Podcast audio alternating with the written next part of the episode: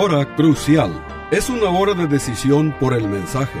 Es una hora de decisión por la obra del Espíritu Santo. La hora crucial te guía al crucero de la vida que agrada a Dios. Aquí te presento al orador bíblico, el doctor Adán Rodríguez. Él te habla hoy. Y al fin de esta audición, si tú quieres, llámale al teléfono 956-289-3340. Repito, 956-289-3340. Disfruta la música y aquí te presento al orador bíblico, el doctor Adán Rodríguez.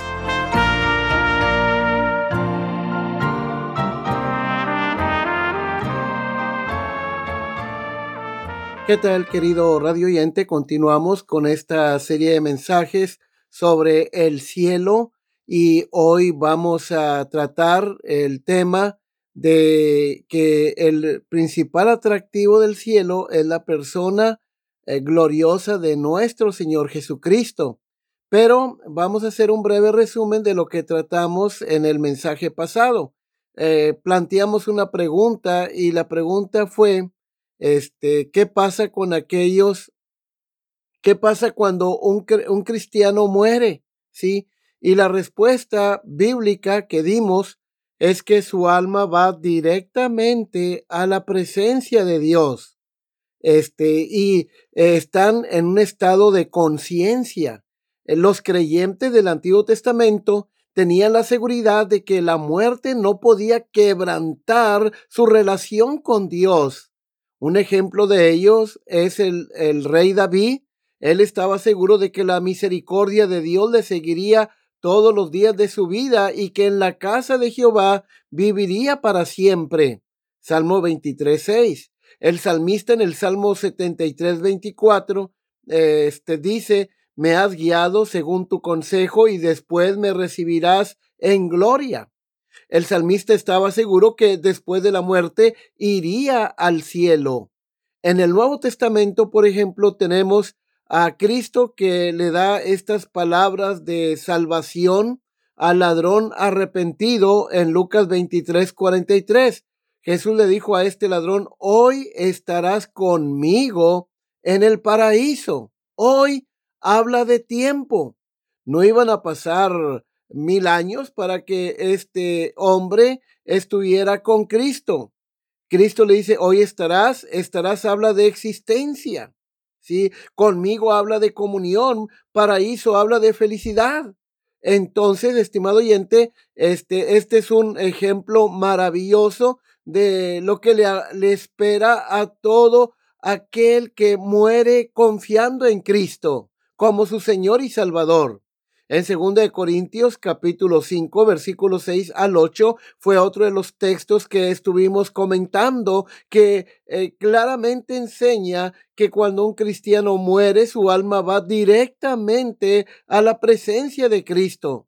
Dice Pablo, así que vivimos confiados siempre sabiendo y sabiendo que entre tanto que estamos en el cuerpo, estamos ausentes del Señor, porque por fe andamos, no por vista, pero confiamos y más quisiéramos estar ausentes del cuerpo y presentes en el eh, eh, presentes al Señor. Estimado oyente, el apóstol Pablo declara con toda confianza que su muerte significa estar con el Señor Jesucristo. Y también implica que lo que se aplica a Pablo es aplicable a todos los creyentes, porque en este pasaje Pablo está hablando en, en la primera persona del plural. Es decir, no solamente es Pablo que va, que va a ir al cielo cuando muera, sino Pablo y todos los creyentes en Cristo.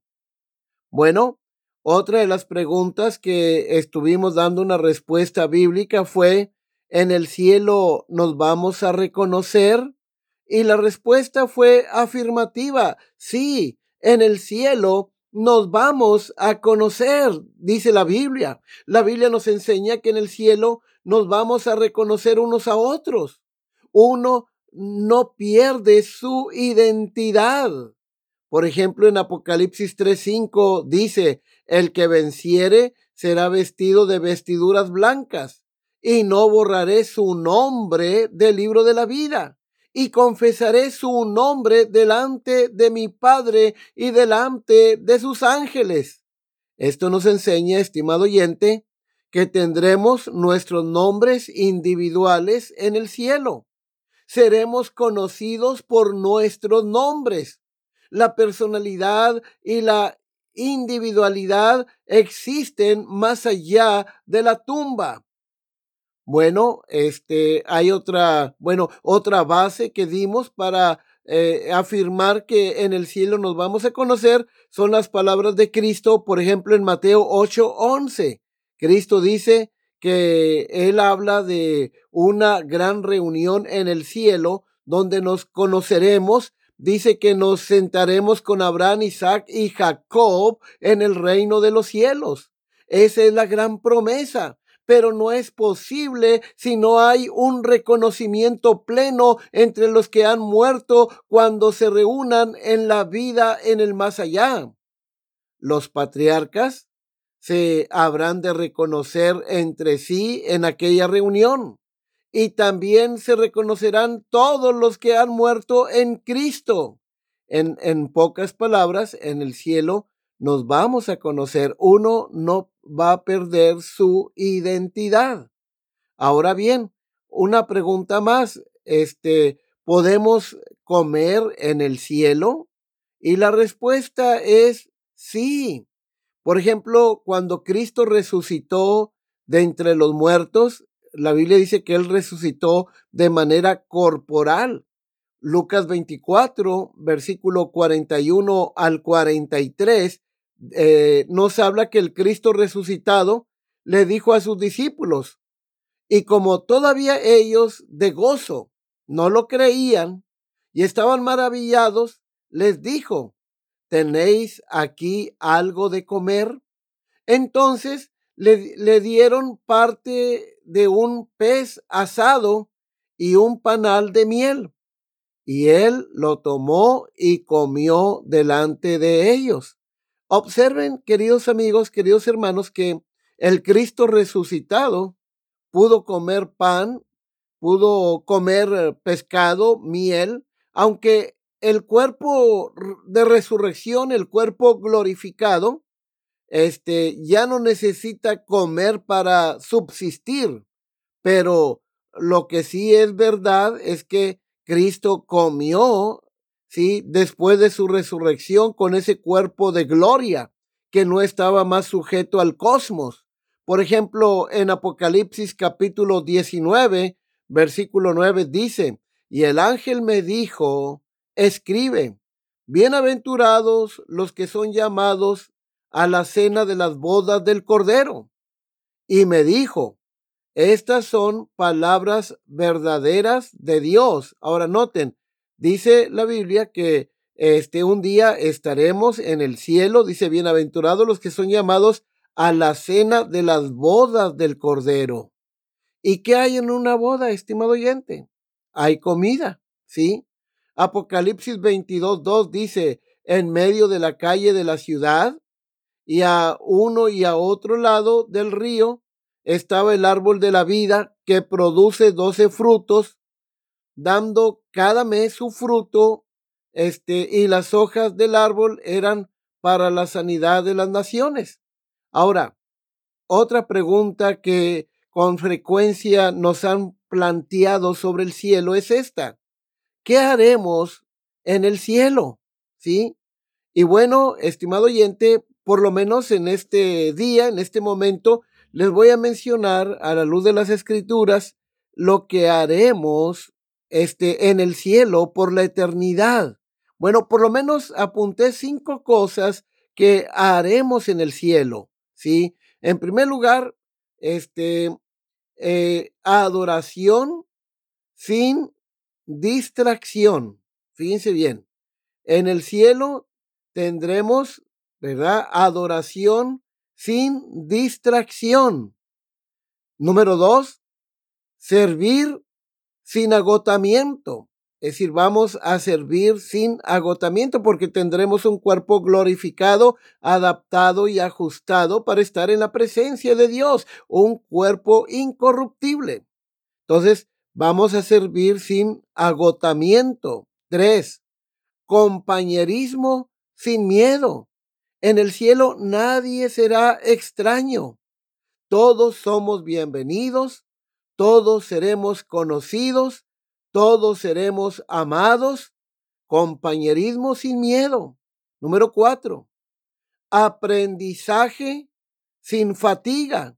Nunca terminaremos de aprender en el cielo, estimado oyente. Número cinco, descanso sin aburrimiento. ¿Sí? Ahora, la mejor música que jamás hayas escuchado será pálida comparada con la música del cielo. La adoración más impresionante que has experimentado en la tierra no es más que un tenue reflejo de la alabanza que rendiremos alrededor del trono de Dios. Ahora, la mejor parte del cielo, estimado oyente, será ver este, al mismo Señor Jesucristo cara a cara. Este dice Juan, por ejemplo, en 1 Juan capítulo 3, versículo 2, dice, amados, ahora somos hijos de Dios. Y aún no se ha manifestado lo que hemos de ser, pero sabemos que cuando Él se manifieste, seremos semejantes a Él y le veremos tal como Él es. El cielo, dice Cristo en Juan 14, 3, es un lugar bello. Dijo Cristo estas palabras, para que donde yo estoy, vosotros también estéis. Juan 14, 3.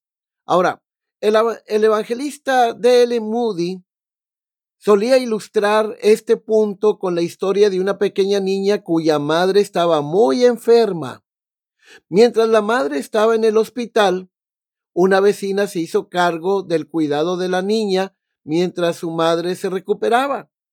Y así estuvo varios días en el hospital, pero la madre se agravó y murió. La vecina pensó que quizás sería conveniente que la niña no regresara a su hogar hasta después del funeral de su madre. Al cabo de un tiempo, la vecina llevó a la niña a su casa. Y la niña entró corriendo a su casa en busca de su madre. Primero la buscó en la sala. Mami, mami, ¿dónde estás? Y no la encontró. Después fue a la cocina a buscar a su madre y luego anduvo de una habitación a otra y nunca encontró a su madre. Por último, esta niña preguntó, ¿dónde está mi mamá?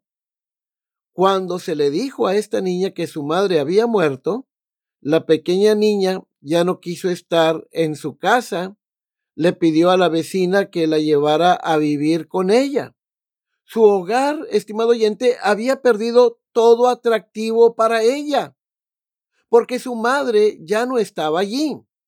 El evangelista de L. Moody dice, no son las paredes de piedra de jaspe, ni las puertas de perlas, ni las calles de oro, lo que hacen del cielo un lugar atractivo. Es la persona divina y gloriosa de Cristo. Él eh, es el estar con Cristo lo que hace que el cielo sea glorioso. La luz del cielo es el rostro de Cristo. Apocalipsis 21, 23 dice, hablando de la nueva Jerusalén, dice la ciudad, este no tiene necesidad de sol ni de luna que brillen en ella, porque la gloria de Dios la ilumina y el Cordero, o sea, Cristo, es su lumbrera. El gozo del cielo, estimado oyente, es la presencia gloriosa de Cristo. En Apocalipsis 5.8 vemos a millones de redimidos y ángeles adorando a Cristo el Cordero de Dios, dice, y cuando hubo tomado el libro, los cuatro seres vivientes y los veinticuatro ancianos se postraron delante del Cordero. Todos tenían arpas y copas de oro llenas de incienso, que son las oraciones de los santos. Ahora, estimado oyente, la melodía del cielo es el nombre de Cristo. Mira lo que dice, por ejemplo, Apocalipsis 5:9. Y cantaban un nuevo cántico diciendo, fíjense, digno eres de tomar el libro y de abrir sus sellos, porque tú fuiste inmolado y con tu sangre nos ha redimido para Dios de todo linaje y lengua y pueblo y nación. Se está refiriendo a Cristo, el Cordero de Dios, que murió en la cruz como nuestro sustituto por nuestros pecados. La armonía del cielo, estimado oyente, es la alabanza a Jesucristo. Apocalipsis 4.10 dice, los cuatro, uh, los veinticuatro ancianos se postraron delante del que está sentado en el trono y adoran al que vive por los siglos de los siglos y echan sus coronas delante del trono diciendo, Señor, digno eres de recibir la gloria y la honra y el poder, porque tú creaste todas las cosas y por tu voluntad existen y fueron creadas. Noten, adoran a Cristo como el creador del universo. El tema del cielo, estimado oyente, es la persona redentora y gloriosa de Cristo. En Apocalipsis capítulo 5, versículo 9, leemos, y cantaban un nuevo cántico diciendo, digno eres de tomar el libro y de abrir sus sellos porque tú fuiste inmolado y con tu sangre nos has redimido para Dios. ¡Qué canto tan maravilloso! El empleo del cielo es el servicio a Jesucristo, según Apocalipsis 4, versículo 8 al 10. La plenitud del cielo es el mismo Señor Jesucristo. Donde está Cristo, ahí es el cielo. El cielo es allí donde está Cristo. Ahora, estimado oyente, este, vamos a hablar a continuación, este, sobre la nueva Jerusalén. Y dice Apocalipsis 21, versículo 1 en adelante, vi un cielo nuevo y una tierra nueva, porque el primer cielo y la primera tierra pasaron y el mar ya no existía más. Y yo, Juan, vi la santa ciudad, la nueva Jerusalén, descender del cielo de Dios, dispuesta como una esposa ataviada para su marido y oí una gran voz del cielo que decía, He aquí el tabernáculo de Dios con los hombres, y él morará con ellos, y ellos serán su pueblo, y Dios mismo estará con ellos como su Dios. Enjugará Dios toda lágrima de los ojos de ellos, y ya no habrá muerte, ni habrá más llanto, ni clamor, ni dolor, porque las primeras cosas pasaron. Y el que estaba sentado en el trono dijo, He aquí, yo hago nuevas todas las cosas. Y me dijo, Escribe, porque estas palabras son fieles y verdaderas. Y el que estaba sentado en el trono dijo, He aquí, yo hago nuevas todas las cosas. Qué cosa tan maravillosa. Ahora, estimado oyente, déjame hacer una aclaración porque muy a menudo los cristianos evangélicos este, somos criticados por los inconversos porque este, enseñamos y predicamos sobre el cielo, la morada de Dios y el hogar de los redimidos. Nuestros críticos dicen, eh, nos dicen, no, no olviden que este mundo está lleno de problemas en vez de, eh, de, que estén hablando del cielo, deberían ver eh, la delincuencia juvenil. Miren los niños abusados, miren las guerras, la drogadicción, la pobreza. Estos son los temas, nos dicen ellos, que les, les debería de ocupar en vez de estar hablando del cielo. La pregunta, estimado oyente, es que si estos críticos eh, sus críticas eh, estarán justificadas, ¿sí? Pues realmente estas críticas que nos hacen no tienen justificación. Por supuesto que no.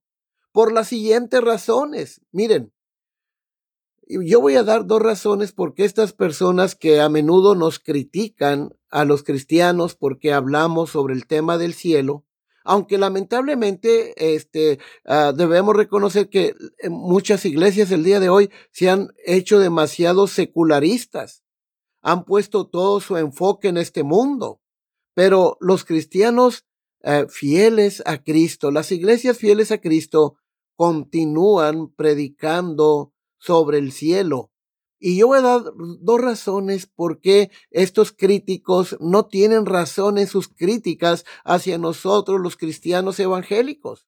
Bueno, la primera es una razón histórica y la segunda es una razón bíblica. Miren, la razón histórica es que la historia demuestra eh, terminantemente que, que los que más han hecho para mejorar el mundo presente han sido aquellos que han tenido al cielo como su meta principal.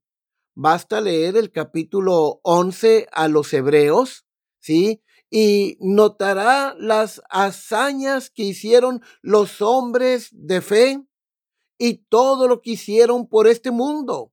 Dice la Biblia, este, que estos hombres tenían su mirada fija no tanto en este mundo, sino en el mundo venidero. Por otro lado, el teólogo, el doctor G.A. Packer, nos dice, la formación de los gremios laborales tienen su origen más bien en el metodismo de Juan Wesley que en las ideas de Carlos Marx, ¿sí? el comunista. ¿Y quién tenía más el cielo en su corazón que Juan Wesley? El concepto de los derechos humanos fue basado en la idea bíblica de la dignidad del hombre criado a la imagen de Dios. El mundo entero, estimado oyente, ha adoptado estas ideas políticas. ¿Y saben de quién son estas ideas? De un pastor evangélico, un reformador que se llamó Juan Calvino, ¿sí? Este, y, estas son las ideas que sirvieron para establecer lo que hoy llamamos democracia. La pregunta es, ¿y quién mostró más fervor por el cielo que este predicador del Evangelio como lo fue Juan Calvino? Una pregunta más. ¿Quiénes son hoy en día los que establecen hospitales en terrenos inhóspitos del mundo? ¿No son acaso los cristianos? ¿Quiénes se preocupan por las viudas, por los huérfanos, por los analfabetos, los desterrados y los hambrientos? Bueno, son los cristianos, ¿sí? Al frente de todo esfuerzo humanitario significativo están los que creen en Cristo y en el cielo.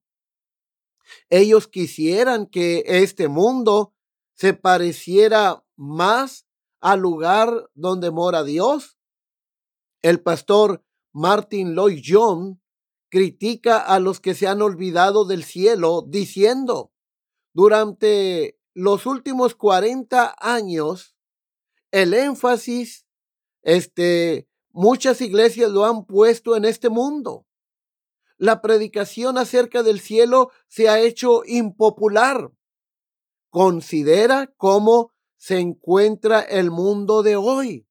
Observa lo que está pasando cuando los hombres se olvidan del mundo venidero y se concentran solo en la vida presente, este mundo se convierte en un infierno lleno de confusión, lleno de inmoralidad, de vicios por todas partes.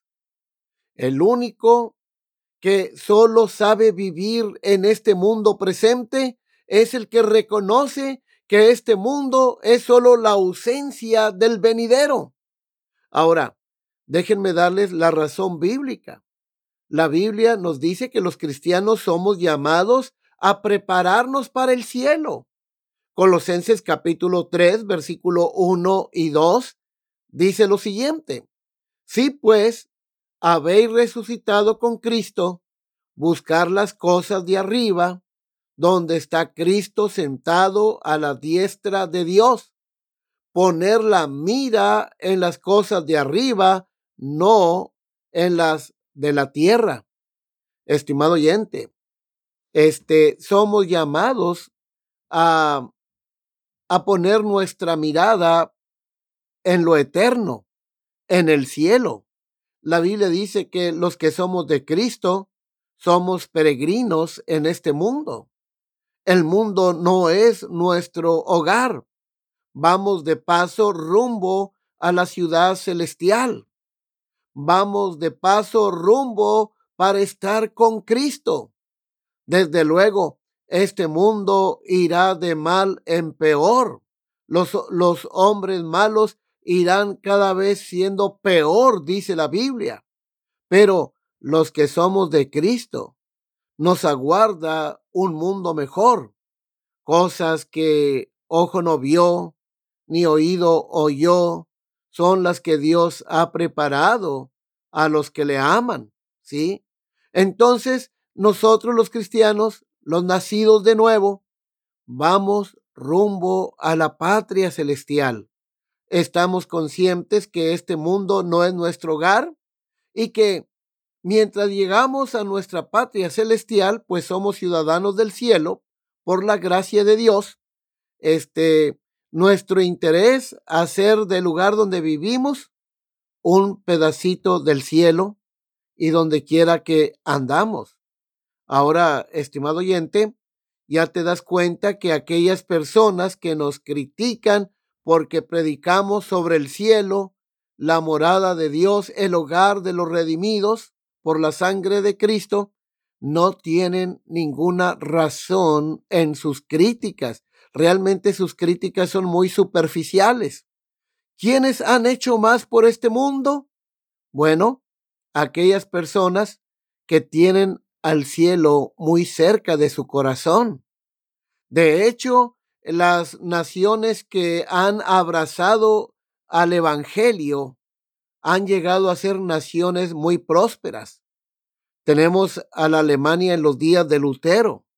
Tenemos a Inglaterra en el siglo XVIII. Y desde luego, estimado oyente, América, Estados Unidos, es una nación que fue fundada sobre la base de la Biblia. Realmente los padres peregrinos que fundaron esta nación venían huyendo de Europa porque ya los perseguían por causa de su fe en Cristo. Y ellos vinieron a esta nación con la idea de establecer el reino de Dios, ¿sí? En, este, en estas tierras y también eh, con el principio de, de la libertad de expresión. Claro, este principio tenía como Ah, origen, eh, libertad de expresión, pero la libertad para expresar mi fe libremente sin ninguna amenaza. Y desde luego, esta nación es el fruto del avivamiento del siglo XVI, realmente.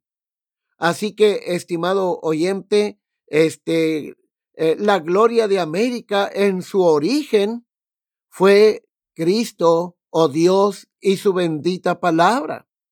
Realmente la iglesia más grande en esta nación se reunía en el Congreso.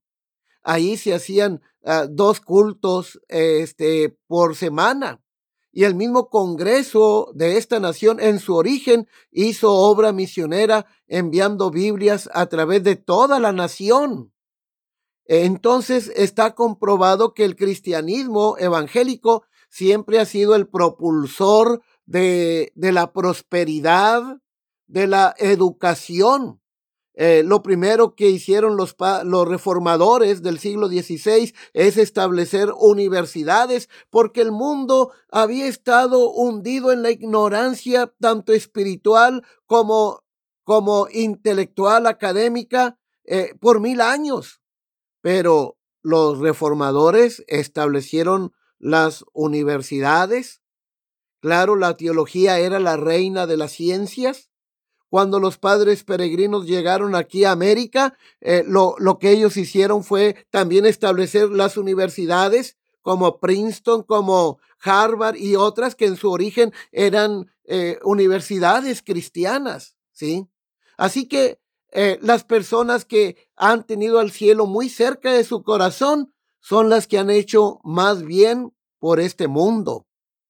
Estimado oyente, hemos llegado al final de este programa. Seguimos hablando sobre el cielo. Que Dios les bendiga. Se despide la voz amiga del pastor Adán Rodríguez, pastor por la gracia de Dios y la paciencia de la Iglesia Bautista Jerusalén. Hasta la próxima de la serie.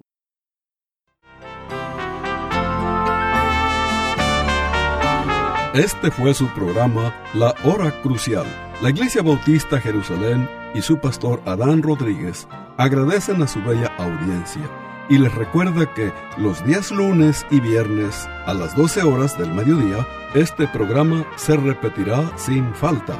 Y si usted vive en la frontera, le invitamos a que asista a nuestro culto de adoración los domingos a las 11 de la mañana. El santuario del templo Jerusalén se encuentra en la calle Cafri, a una cuadra de la biblioteca de la ciudad de Far, Texas. Llame al doctor Adán Rodríguez y con gusto le informará. Teléfono 956-289-3340. O si usted prefiere escribir, hágalo. La Hora Crucial, PO Box 774, Far, Texas 78577. Repito, La Hora Crucial, PO Box 774, Far, Texas 78577.